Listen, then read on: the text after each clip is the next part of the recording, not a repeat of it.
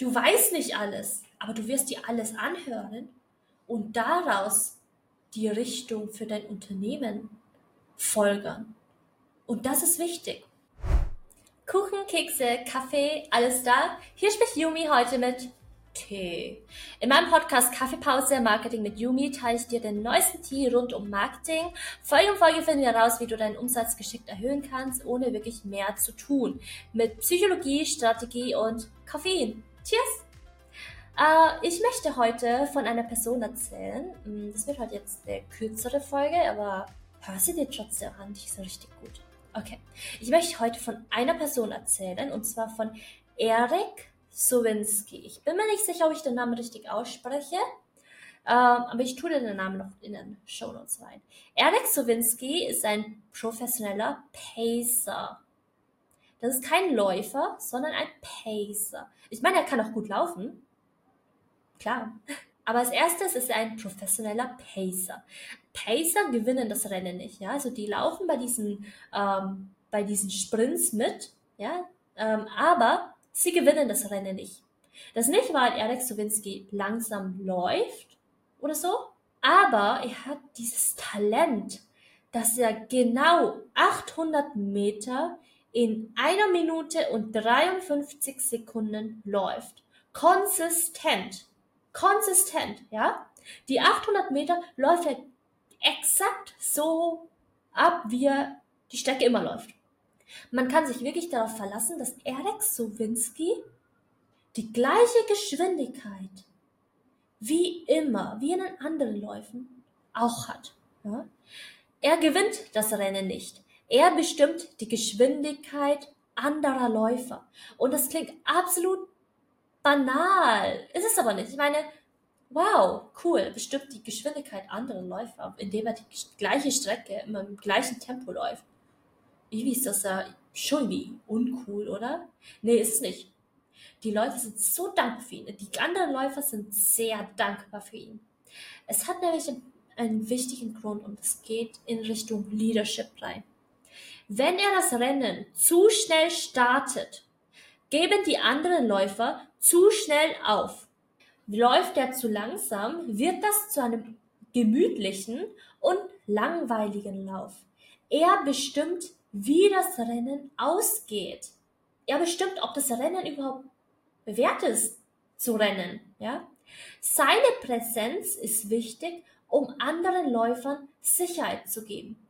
Und als ich das gelesen habe, dachte ich immer so, wow, wie krass ist das denn?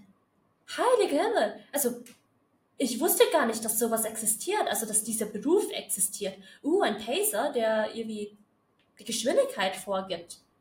Ich dachte, einfach nur laufen, bis man das Limit erreicht hat, oder?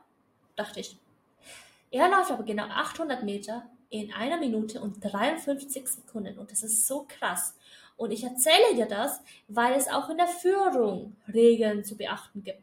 Allem als Führungskraft musst du nicht immer der Beste sein.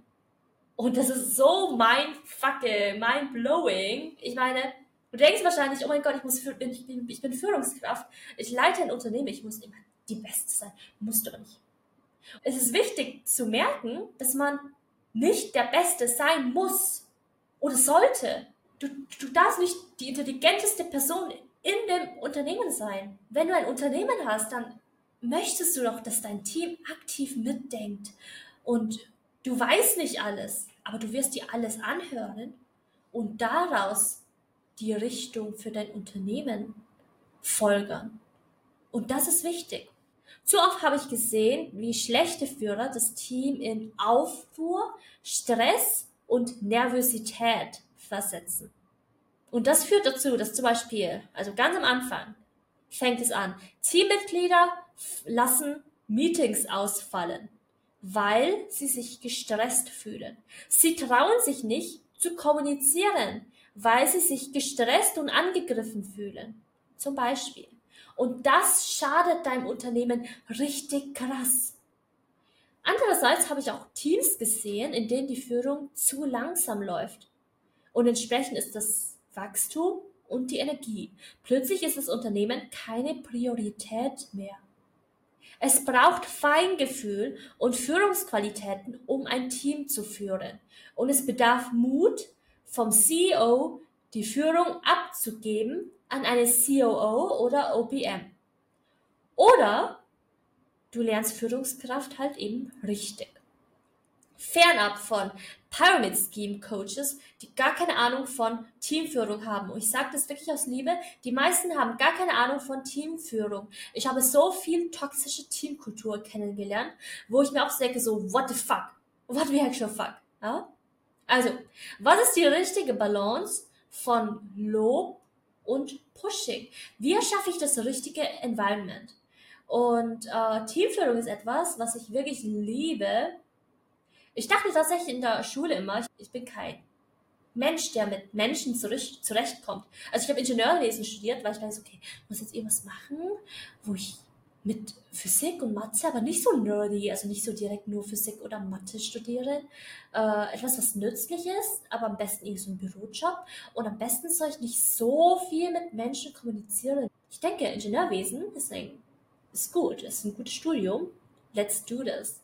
Also wirklich, ich, ich habe das Ganze studiert aus dem Glauben, dass ich nicht mit Menschen zurechtkomme.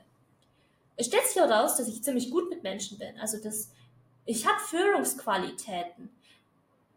Ich schaffe es, in ein Team reinzukommen und Vertrauen zu wecken. Und äh, wirklich die, der Ansprechpartner zu werden, wenn es Probleme gibt. Oder wenn man sich unsicher fühlt. Oder was auch immer. Also wirklich dieses Gefühl von Sicherheit, aber gleichzeitig auch zu pushen. Okay, das schaffst du aber. Nein, ich schreibe dir kein SOP. Überleg mal, wie du das machst und dann reden wir später drüber. Ja? Wie mache ich diese Teamführung, dass sich die Leute aktiv entwickeln und verstehen, okay, wie kann ich das Unternehmen weiterbringen? Wie erschaffe ich tatsächlich ein Team? Also ich hatte Kunden, mit denen ich zusammengearbeitet habe, äh, die waren in den Sales Calls drin, haben gesagt so, oh mein Gott, ich habe kein Team. Also ich meine, ich habe ein Team. Ich habe sogar ein ziemlich großes Team, aber es ist irgendwie kein Teamgefühl. Es ist irgendwie merkwürdig.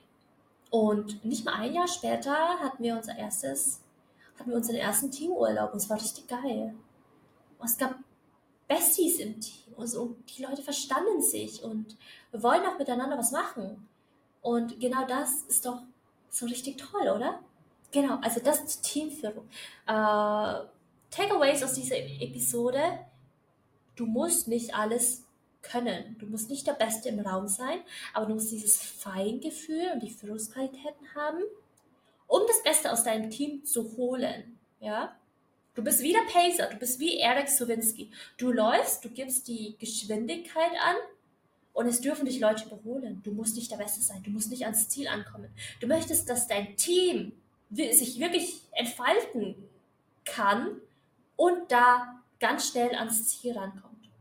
Du musst nicht als erstes ans Ziel kommen. Du musst dafür sorgen, dass das Unternehmen allgemein vorankommt. Alright, das war die Episode.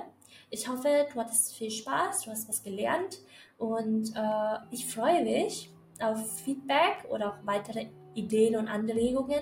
Äh, in den Show Notes findest du auch alle Links, unter anderem auch den Link zu meinem privaten Podcast, meinem 0-Euro-Podcast. Das ist ein Mini-Audiokurs zum Thema Umsatzbooster Newsletter, in dem du äh, lernst, wie du zum Beispiel dafür sorgst, dass die E-Mails tatsächlich auch ankommen, geöffnet werden und dass dann auch tatsächlich was passiert. Ähm, keine E-Mails, die jetzt so super langweilig sind. Nein, wir sind gehen viel tiefer rein. Das ist ein Mini-Audiokurs. Ähm, und ich denke, wird dir helfen. Ich freue mich auf jeden Fall über Feedback. Und ähm, ja, wir sehen uns. Bye!